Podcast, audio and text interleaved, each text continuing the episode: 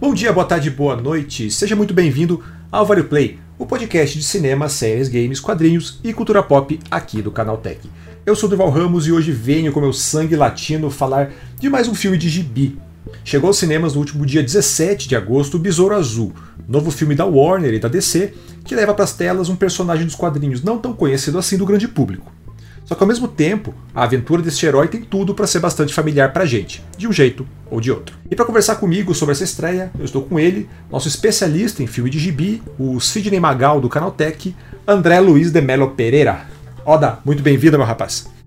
Porra, Sidney Magal é sacanagem, né, rapaz? Mas muito, muito obrigado pela apresentação aí. Estamos aí para falar de todo esse fervor latino que é Besouro Azul. E é Brasil na DC, né? É Brasil, finalmente. Agora é. vai, vai não, Brasil. Finalmente não, né? Porque já não é a primeira brasileira em filme de gibi, muito menos na DC, mas, mas mas é sempre bem, sempre bom ver. Ah, teve. teve. Agora que eu bati, eu lembrei, teve a Alice Braga, né? Sim. Você fez um texto sobre isso, inclusive, no canal Tech. Exato, é que agora eu lembrei ali, olha. É, mas, mas não com o protagonismo, não com o estrelato, não com o poder de Bruna Marquezine.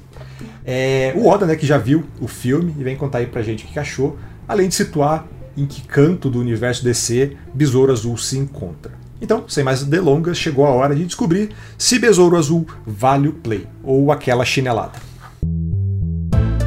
Mas antes aí de a gente entrar no filme propriamente dito, vamos para os nossos recadinhos de sempre. Esse é o Vale Play, o seu podcast de entretenimento que você encontra aqui no feed do Canaltech todos os domingos, logo pela manhã.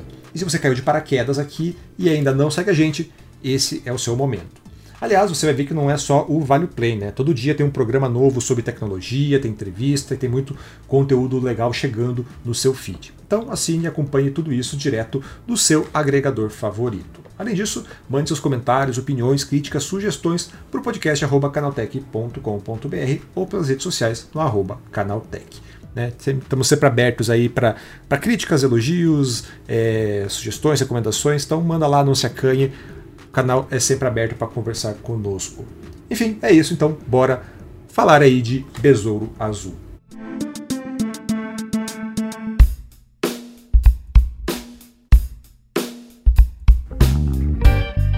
Sendo bem sincero, cara, você tava, tava empolgado para esse filme do Besouro Azul? É, na verdade, é melhor dizendo, né? tinha, tinha alguém empolgado para esse filme? Cara, eu acho que não. Porque eu, assim, eu acho interessante eles terem, terem apostado num, num personagem como o Besouro Azul. Se não me engano, o, o filme lá no comecinho ele era para ser uma produção pro, pro HBO Max, né? Que agora é só Max lá fora, como aconteceu com Batgirl. E eu acho que no meio do caminho, ou no comecinho da produção dele ali, eles resolveram mudar para fazer ele como um filme para o cinema, porque eu acho que eles viram um potencial na história.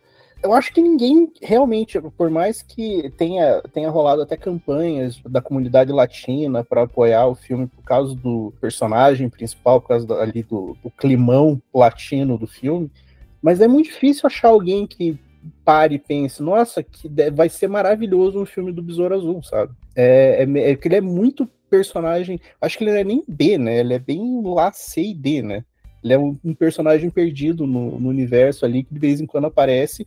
Tem boas histórias, mas eu acho que ninguém é, vai bater e falar, nossa, o Besouro Azul é meu personagem favorito, sabe? É, eu acho que é bem isso mesmo, assim. Até, é, até, até puxar isso, assim, né? Primeiro, então, acho que até para situar nosso ouvinte, assim, que, é, Introdução rápida, assim, quem que é o Besouro Azul nos quadrinhos? É, o Besouro Azul nos quadrinhos, na verdade, é, já foram três pessoas que já assumiram o manto do, do Besouro Azul. No filme, é, ele é centrado no Jaime Reyes, que é um jovem latino que ele volta para a cidade, é, que é a Palmeira City, e ele entra em contato com esse escaravelho, que é um artefato alienígena que entra mais ou menos meio que numa simbiose com ele e dá os poderes do Besouro Azul para ele. Ele se transforma nesse grande herói. Mas antes dele já teve o Ted Cord, que é o segundo ali, que é talvez um dos mais famosos, né, a versão mais famosa do personagem. E teve o primeirão lá de 1939, que é o Dan Garrett, que tem uma, uma origem parecida um pouco com a do, do Reyes, que também ele encontra um artefato alienígena e ganha poderes. É. Então, é... e você conhecia, você já conhecia o personagem de antes do filme? Tinha alguma familiaridade com eles ali? Como, é que tá... Como que era a tua relação com o Besouro Azul? Eu tinha mais ou menos assim por causa do, do Booster Gold, né, do Planejador Dourado, que eles meio que fazem esse, essa duplinha, né? de, de fanfarrões no, nos quadrinhos, principalmente o Ted Cord e o, o Booster Gold, mas eu, eu tinha aquela noção assim, eu sabia da existência, mas eu nunca parei assim para. Se não me engano, ele apareceu em Smallville, é, pra você ter uma noção. Eu acho que ele aparece junto com o Booster Gold, inclusive, no episódio, mas eu, fiquei sabendo muito mais sobre ele quando anunciaram o filme. Eu comecei a dar uma olhada para saber exatamente quem por que, que a, a, DC resolveu fazer um filme do Besouro Azul, sabe? Sim. É, não, é até. Eu, eu, puxei tudo isso, acho que até porque a tua relação com o personagem é bem parecida com a minha, assim, tipo, eu não. É, eu já não sou um grande leitor de DC, então, cara, meu conhecimento de Besouro Azul era bem isso mesmo, essa, era mais essa, essa fase como Ted Cord, né, o segundo Besouro Azul, na, na, ainda mais na fase ali da liga cômica, né, da liguinha, quando tem justamente esse tom mais zoeiro ali com o, com o Gladiador Dourado. Então, nunca li grandes coisas do, do Besouro. É, mas conheço um pouco do, do, do da trajetória, até porque, na verdade, o Besouro Azul ele é, ele é. E não é um personagem original da DC, né? Ele é um personagem da, da Charlton Comics. Tá ali ju, junto com o, com Questão, o próprio Pacificador, né? Vem dessa, dessa outra uhum. editora, que ela é comprada pela DC e é incorporada. Tanto que o Besouro Azul, ele era. É, tem aquela, aquela velha história, né? Que ó, a ideia original do Watchman, que o Alan Moore queria, era usar esses personagens da Charlton Comics para colocá-los dentro da DC, né? Em Watchmen. E daí a DC negou, não, você não vai usar esses personagens, daí ele foi lá e criou outros. E o, o coruja do Watchman era para ser o Besouro Azul, né? Então tem é, o meu conhecimento do Besouro Azul passa sempre por essas trivias, mais pelas trivias do que pelo personagem em si. E embora eu lembre da criação do, do, do Jaime Reis, eu lembro quando surgiu, quando é, saíram as primeiras notícias de que ah, a DC vai criar um novo é, novo Besouro Azul. Eu lembro que até o pessoal ficou tirando sarro dizendo que era um, um Besouro Azul Power Ranger, né? Porque tem um uniforme mais tecnológico e tal. Então, para mim foi uma surpresa quando anunciaram um filme do é, Besouro Azul primeiro, né? Que, meu Deus, quem diabos pensa em fazer um filme do Besouro?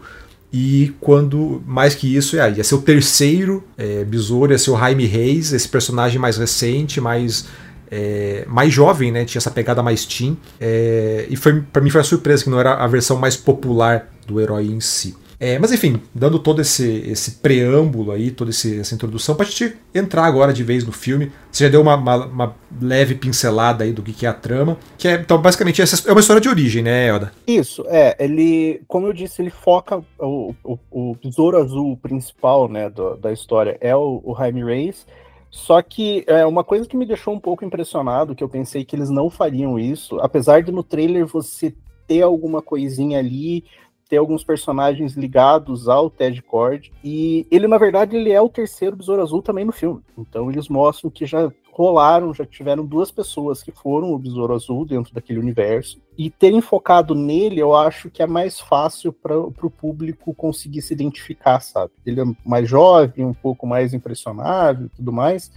Então eu acho que funciona melhor. E ele dá os ganchos ali, né? Do, do que, que aconteceu antes, quem era o Besouro Azul e tudo mais. Então, eu acho que eles terem focado no terceiro em vez de e desde o primeiro ou ir na versão mais popular que é o Ted Cord, eu achei, eu achei uma, uma saída legal deles. É, cara, eu não, né, você já viu o filme, eu ainda não, tô esperando o filme estreia hoje, no dia que a gente tá gravando, né? Então, é, ainda não, não consegui ver, mas tudo que eu vi do, do filme, do plot, dos trailers, a própria imagem, é, as imagens e a própria dinâmica de tudo que a, a Warner vendeu, tá vendendo do filme em si. Cara, ele parece muito para mim, sabe, o filme um Homem-Formiga da DC, sabe, de ser esse personagem menor que não se leva tão a sério, esse herói por acaso, o cara que está lutando com uma mega empresa, que, tá, que se relaciona com a filha de, de, um, de um grande figurão, que tem um vilão ali é, mergulhado nesse meio todo. Faz sentido essa comparação? Eu acho que faz com o Homem-Formiga. Eu acho que faz até com e aí levando em consideração todas as mudanças no universo DC, nos cinemas e tudo mais, eu acho que dá até para ir um pouco mais para trás e até pegar o Homem de Ferro, sabe? Apesar de não ser exatamente o mesmo filme, né, ser uma, pegada diferente, mas é, abordar um personagem que não é tão conhecido assim do público, apesar do pessoal ter uma noção na época do lançamento do Homem de Ferro, quem era o Homem de Ferro, mas é, eu acho que ele cresceu muito depois dos filmes. E a DC ter focado no personagem B, Eu acho que é interessante exatamente por isso. O Homem-Formiga, que nem você mencionou, eu acho que faz sentido também, porque eu acho que é, é tudo inseto, né? Tudo inseto, todas essas coisas assim, então faz sentido. Mas ele, ele tem um pouco essa coisa mais tecnológica, então, é, de um personagem que não é tão conhecido, que funciona porque você consegue, você tem mais liberdade, sabe? Para brincar com a história, por mais que você seja fiel, você tem um pouco mais de espaço para fazer suas coisas. E eu acho que esse do Besouro Azul talvez tenha sido um dos motivos pelos quais a, a Warner escolheu o personagem para levar ele pro cinema, sabe? É, eu digo até também a própria estrutura do roteiro mesmo que eu digo, sabe? Do tipo, ah, de ser que nem. Da mesma forma que. Pelo, pelo que os trailers apresentaram, né? De, então, sem entrar em spoiler, assim, a história do, do Jaime Reis, ah, ele é esse rapaz que ele vai tentar não sei se ele vai tentar trabalhar nessa grande empresa, mas ele acaba, acaba dentro dessa empresa e por acaso ele pega essa grande tecnologia dos cara velho, ele ganha esses poderes, precisa entender seus poderes, junto com a, com a filha do figurão ali, que é a Jenny Cord, né, a, a Bruna Marquezine, ao mesmo tempo em que tem alguém alguém dentro da, da mesma empresa que está tentando recuperar aquela tecnologia e arranja um vilão para para dar um cacete nele. Assim. Olhando de fora, assim, parece que esse é a, a, grande linha que conduz o filme como um todo. E até na crítica você falou, né? O filme mais original do mundo, né? Ele é uma trama extremamente Isso. batida. E é basicamente a trama do, do Homem-Formiga, né? Tipo, ah, o, o, Scott Lang acaba caindo lá na, na, empresa do, do Hank Pym, acaba pegando a tecnologia dele meio que sem querer, acaba conhecendo a Hope, tendo que ajudar porque tem um, um executivo lá que quer roubar a tecnologia para ele e fazer maldades. Então, tipo, por isso que eu digo, por isso que eu faço até esse paralelo mais especificamente com Homem-Formiga, porque realmente os, os, as tramas, os plots são muito parecidos. Não, sim, total. E, e ele tem muito daquela coisa, como eu, eu falei da questão do, na crítica, que ele não é o filme mais original do mundo, é exatamente porque ele pega essa linha e ele usa vários tropezinhos, sabe? Do, o, o herói é, aprendendo a usar os seus poderes é, ele ainda achando estranho. Ele não, se bem que nesse não tem muita questão da identidade secreta, mas é, ele tem muita coisa que você já viu várias vezes nos últimos anos, sabe? Então ele tem essa pegada, ele tá, ele não tenta reinventar nada, ele simplesmente ele vai naquela fórmula que ele sabe que funciona e ele segue a partir dali, sabe? Não tem, ele não tenta reinventar a roda, sabe?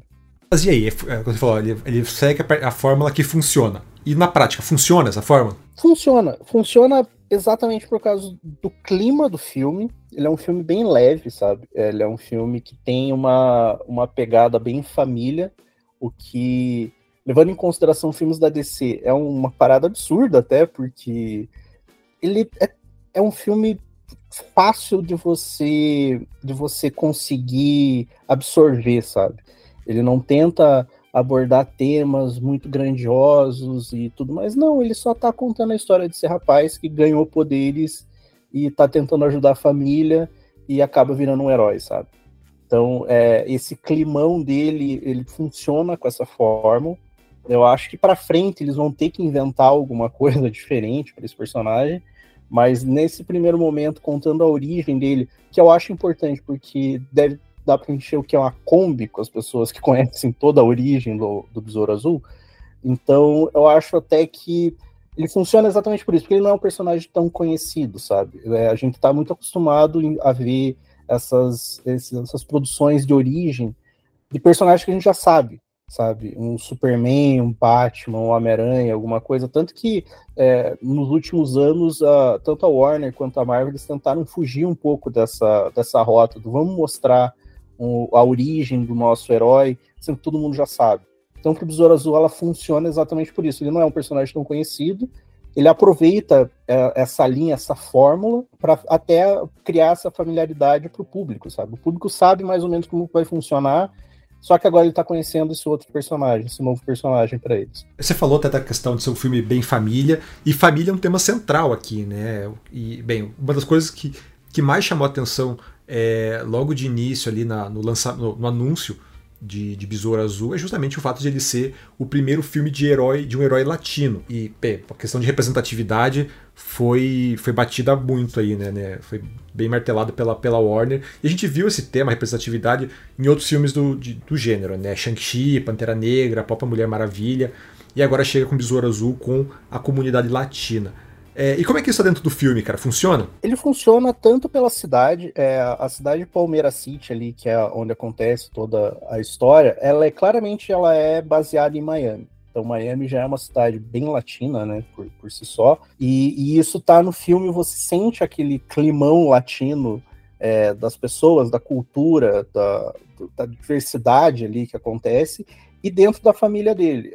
os reis ali, eles, ele é composto, tem os pais dele, a avó, a irmã e um tio. E quando eles interagem entre eles, tentam ajudar ele de alguma forma, assim, a gente já está acostumado com isso. Então é legal você ver algumas coisas, eles têm alguns trejeitos, eles têm algumas alguns jeitos de se comportar que é muito do público latino. Apesar do Brasil é, não falar espanhol, né, porque a família dos Reis ali, eles são mexicanos, é uma coisa que pega a América Latina inteira, sabe? Você sabe como é uma avó quando o moleque tá indo para uma entrevista de emprego, ela para, não, deixa eu te benzer, vem, vem pedir a benção pra avó e daí ela vai vencer, é a família em cima, sempre tentando ajudar. Então isso funciona muito bem, eu acho que é assim, é o que faz o filme funcionar do jeito que ele funciona, que é, é esse clima, essa coisa, essa representatividade latina no filme, ela funciona muito bem. Então, é, isso para mim assim que foi é, é, o ponto alto, assim, ele é um filme divertido e tudo mais, mas é, você conseguir enxergar ali, por mais que seja um pouco caricato até, mas você consegue enxergar a, a, realidade ali, sabe? E isso eu achei muito legal no filme. É até que você colocou no, no, no, título da tua crítica mesmo, né? Esse tempero latino que faz a diferença, né? É, é exatamente isso, porque tem muito aquela coisa, é, é o povo latino tem aquele calor, né? Aquela, o, o, o senso de humor também, e isso ele tá bem presente no filme. Então, é, eu acho que eles terem usado o, o Jaime Reyes como o Besouro Azul e ter trazido toda essa, essa latinidade para o filme, é o que faz a fórmula dele não parecer tão batida, sabe? É, você percebe, obviamente, a gente já assiste todos esses filmes que saem, você consegue entender a linha que ele está seguindo, mas ter isso em cima deixa divertido, deixa dá um, um, tom de novidade, sabe? Que eu achei bem, bem legal no filme. E que você falou, né? O brasileiro não se vê como latino, mas a gente é, né? Então tem muita coisa ali que é familiar. E para mim, esse negócio da família sempre me lembra o, o Encanto, aquele, a animação da Disney, que também ó, você passa na Colômbia, é bem mais com essa raiz é, hispânica, mas quando você começa a ver e você vê os personagens, a relação dos personagens, cara, é impossível você não relacionar com, tipo, a nossa própria família, assim, sabe? Tipo, ah, é, é tio e tia junto, com avó e mãe e primo, todo mundo junto. É uma coisa muito nossa mesmo, assim, né? Então, tô curioso para ver justamente isso. Assim, o primeiro trailer do Besouro Azul já dava essa, esses, indícios, né, de como tudo ia. essa latinidade ia estar presente principalmente no humor, né? Que era um negócio que também o pessoal sempre reclamava da DC, dizendo que os filmes da DC eram muito sisudos. E o primeiro trailer já mostrava esse clima mais leve e essa, esse uso dessas coisas que nos, são, nos é bastante familiar, né? Esse, essa, essa, essa questão da família, essa questão da a, a própria falta de, de limites e fronteiras ali entre o que é pessoal e o que é familiar. É, e falando do humor, ó, da, funciona? Então é um filme mais leve mesmo, um filme mais divertidinho? É um filme mais leve, várias piadas dele funcionam muito melhor do que eu esperava. E eu acho que o, assim, a, a, família ali mesmo tá, os pais, a avó, a irmã dele também é, é, bem legal, mas o tio dele que é o Rudy, que é interpretado por um comediante, né, que é o Jorge Lopes, ele é o ponto alto do negócio, porque ele é um tio que ele meio que se faz como fracassado, mas ele é um cara inteligente, ele é um cara que, que manja do que ele tá fazendo. E ele é muito engraçado no filme. Então, as coisas que ele fala, as coisas que ele faz, funcionam. Ele é um, um cara, ele é meio paranoico. Então, ele, é, é, ele que no trailer ele pega, quando eles chegam na, na, no laboratório ali do, do Besouro Azul, tem isso no trailer, que eles falam, ah, é como uh, os equipamentos do Batman. Ele fala, o Batman é um fascista. Então, ele é um cara que tá sempre desconfiado de tudo. Então, ele acha que tem câmera por tudo, que vão identificar a cara dele, que o, o FBI vai levar. Que também é uma coisa que é, muitos latinos dos Estados Unidos sofrem por isso, porque muitos entraram ilegalmente no país. Então, eles já são um pouco paranoicos por causa disso. E isso fica muito no filme, e eu acho que ajuda até na identificação do povo mexicano, do povo latino que vai para os Estados Unidos e às vezes tem que ficar meio cabreiro com as autoridades. E isso tem ali no filme, e as piadas que eles fazem em relação a isso funcionam muito bem, sabe? E agora a pergunta que todo mundo quer saber, né? Que é o ponto alto aí, principalmente no Brasil, é como está a nossa Bruna Marquezine em Besouro Azul? Cara, a Bruna Marquezine, eu, assim, desde a primeira cena, você vê na primeira cena quando ela aparece ali e tal, tipo, ela não parece a primeira vez que ela tá em Hollywood, sabe? Isso eu achei muito legal, porque ela tá 100% lá, sabe? É o primeiro que ela, assim, a personagem dela, que é a Jenny Cord, né, ela, ela é brasileira, então, às vezes, ela tem um pouco de sotaque, funciona perfeitamente, porque, né? Mas é, ela, como, assim, ela meio que junto com. que é um nome horrível do nome do cara, que é Cholo Mariduenha. Cholo é um nome muito horrível de falar, mas é, é o nome do cara. Eles levam o filme. Né, assim, a história, a ação, é, eles sempre estão na frente e ela funciona muito bem. Assim, ela parece que tá no lugar certo, sabe? A gente via a Marquezine em novela, a gente via a Marquezine do lado do Neymar, mas parece que ela em Hollywood funciona melhor, sabe? Tipo, é a melhor versão, porque parece que ela pertence lá. Tanto que não é a primeira vez que ela quase, né? Que ela quase foi a Supergirl do filme do Flash. Que daí, por causa disso, ela conseguiu o teste para fazer do, do Besouro Azul. Mas é, ela tá muito bem. Assim, é, é, eu fiquei assim até impressionado. Falei, olha, não é só aquela participação que ela fica meio esquisita e o resto funciona. Ela funciona bem no filme, sabe? Eu achei, achei bem legal. E bem, se livrou de uma nessa aí. Não, não conseguiu é. fazer, não conseguiu fazer o teste pro, pro The Flash por causa do, da pandemia e acabou escapando aí de, um, de uma furada e pode entrar aí agora de vez é, no DCU. A gente já, já fala um pouco sobre isso. É, mais algum ponto alto, algum destaque aí, Oda, que vale a pena destacar? Eu gostei da, da, da forma como os poderes dele são apresentados. É, tem o escaravelho ali, ele tem uma, uma, uma, identidade, ele consegue conversar com, a, com essa entidade ali, que começa a criar uma simbiose com ele. Achei divertido. As cenas de ação também, é, tem, não tem tanta cena de ação assim, como poderia, mas as que tem são, são legais, assim.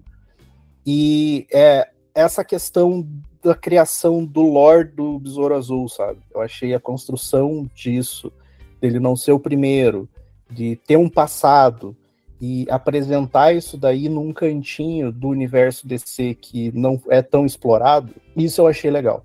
É, ele já mostra ali que esse besouro azul ele tem um lugar dentro desse universo. Ele nunca foi olhado para esse lado dele, mas ele tá lá. E ele existe, ele tem essa história viva e isso eu achei muito legal. E no sentido oposto, aí, pontos baixos. Na tua crítica você até pontuou que o filme não é perfeito. Aqui mesmo a gente falou, né, que ele tem alguns algumas coisinhas ali que são os deslizes. Que, que, que, deslizes são esses? Eu acho que o maior deslize dele é o, é o antagonista ali, né? Que é a, a Victoria Cord, que é a irmã do Ted Cord e tudo mais. É, eu acho que o plano dela não funciona tão bem. Assim, ela é simplesmente uma pessoa má. Ela não tem um porquê tá fazendo aquilo, sabe? Tipo, a não ser, ah, eu quero poder. Então isso parece um pouco vazio. Então não funciona tão bem como poderia. É a mesma coisa tem o Homem Indestrutível, que é o vilão que sai na mão, sabe? Com, com o Besouro Azul, que precisa ele ter alguém para ele dar porrada. Que é ok, ele tem toda uma construção em cima do, do OMEC, né? Do One Man Army e tudo mais mas ele não é tão bem explorado. Eles tentam fazer uma coisa mais próxima do final que explora um pouco mais quem é a pessoa, mas fica muito raso, sabe? Fica, eles tentam acrescentar essa, essa, profundidade, mas ele é profundo feito um pires, né? Então, é, isso eu achei que faltou para o filme realmente ele chegar num outro nível, sabe? O que ele dá, o que aparece ali tá, tá ok, mas ele podia ter, ter explorado um pouco mais essas coisas ali que ele, que ele seria melhor. Certo. E bem, a gente, a gente chegou a citar rapidinho alguns, algumas vezes ali, mas acho que vale a pena a gente é, entrar um pouquinho mais a fundo nisso, que é onde diabos esse filme se situa, né? Na bagunça que virou esse universo da DC. Porque tecnicamente o DCU do James Gunn, esse novo DCU ia começar só com o Superman Legacy e o Comando das Criaturas, né? A animação. Mas depois o próprio Gunn falou que não, porque o Besouro Azul já faz parte do DCU. E como é que tá essa bagunça aí? Tá, não tá? Como é que ele fica no jogo do bicho aí? Então, é, vendo o filme, porque antes da estreia dele rolou esse papo do James Gunn, E aí rolou um papo do diretor falando que, porque é, um, acho que umas duas semanas antes da estreia, o Zack Snyder compartilhou o pôster do filme, falando que ele tinha muita vontade de assistir o filme, porque ele viu o trailer, ele achou legal e tudo mais, aquela coisa de broderagem do cara e tal. É, e aí ele ficou muito feliz e que o filme teria é, é, uma, um comentário sobre o Homem de Aço, aí todo mundo já ficou, tá, mas se comenta o Homem de Aço não tá no reboot, porque tem um Superman para chegar agora. Aí você assiste o filme e você vê que não existe comentário sobre o Homem de Aço.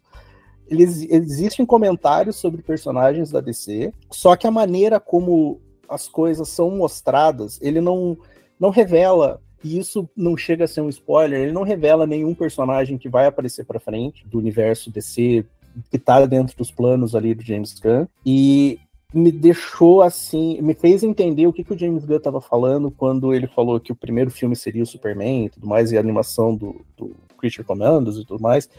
Que na verdade o Besouro Azul ele é o primeiro depois do reboot.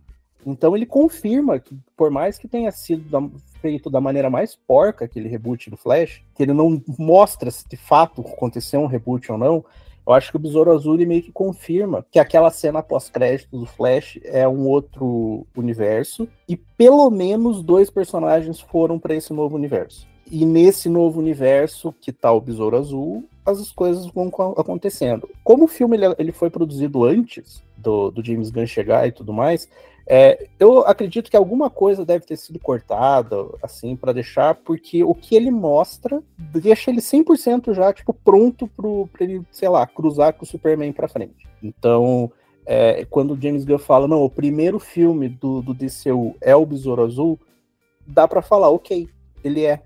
Porque ele não tem, não tem nada daquilo que aconteceu antes como consequência, sabe? Ele não fala sobre o Zod chegando na Terra, ele não fala sobre a Liga da Justiça e o que eles fizeram no filme do Zack Snyder, ele não fala sobre o que o Batman fez em tal lugar, o que o Flash. Ele fala que esses personagens existem. E levando em consideração os planos do James Gunn, onde o Superman não vai ser mostrado a origem, o Batman já vai ter o filho e tudo mais, é, ele consegue se encaixar, então dá para falar com tranquilidade. Então, Besouro Azul é o primeiro filme do DCU, por mais que ele tenha sido feito antes, mas a estrutura dele, o que ele mostra, beleza, é o primeiro. É aquela, é aquela estratégia esperta de vou, não vou me comprometer muito né, e, e ficar um pouco mais isoladinho ali, que pode ser reaproveitado no futuro ou não. Né? Acho que é um, é um bom caminho do que tentar se comprometer e, e trocar os pés pelas mãos.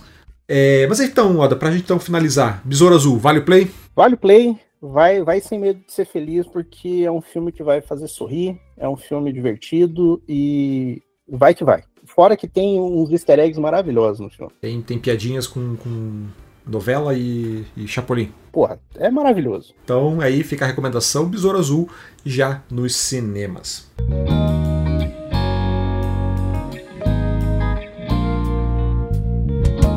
E, bem, então vamos para o nosso quadro O Vale Ficar de Olho, que, né, como já de costume aí, o nome também autoexplicativo, novidades que valem a pena ficar de olho aí na próxima semana, semana que começa aí a partir de já. É, e tem muita coisa chegando aí agora, né? Nos cinemas, principalmente, a gente tem é, na quinta-feira, chegando, dia 24 de agosto, chega Gran Turismo, a adaptação que não é adaptação do videogame. Que, bem, explica essa, esse rolo aí, Adair. É, na verdade, Gran Turismo ele conta a história de um, de um moleque, acho que ele tinha. Um moleque, né? Ele tinha 19 anos, é, é a história real que participou da GT Academy, que era um campeonato que tinha da época do, do Play 3 lá, para jogar Gran Turismo, e ele ganha esse campeonato. E ele teve o, o, o vencedor tinha a oportunidade de pilotar um carro de verdade. E, e, isso meio que deu pontapé na carreira dele como piloto profissional. Então, toda essa história de superação e ele mostrando que é um, um bom piloto graças ao videogame, agora virou filme. Então,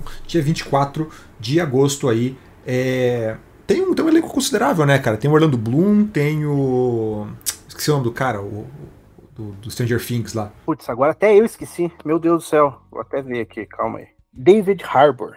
É, tava, tava, tava com isso na cabeça, mas eu não, não dava certeza. Então, David Harbour, Orlando Bloom, mais algum nome aí conhecido? Tem a Ginger Spice, cara. Ah, então. Spice Girls. É, é sério. Meu Deus. Tô zoando. Tem, tem, tem ela e tem o Jimon Honsu.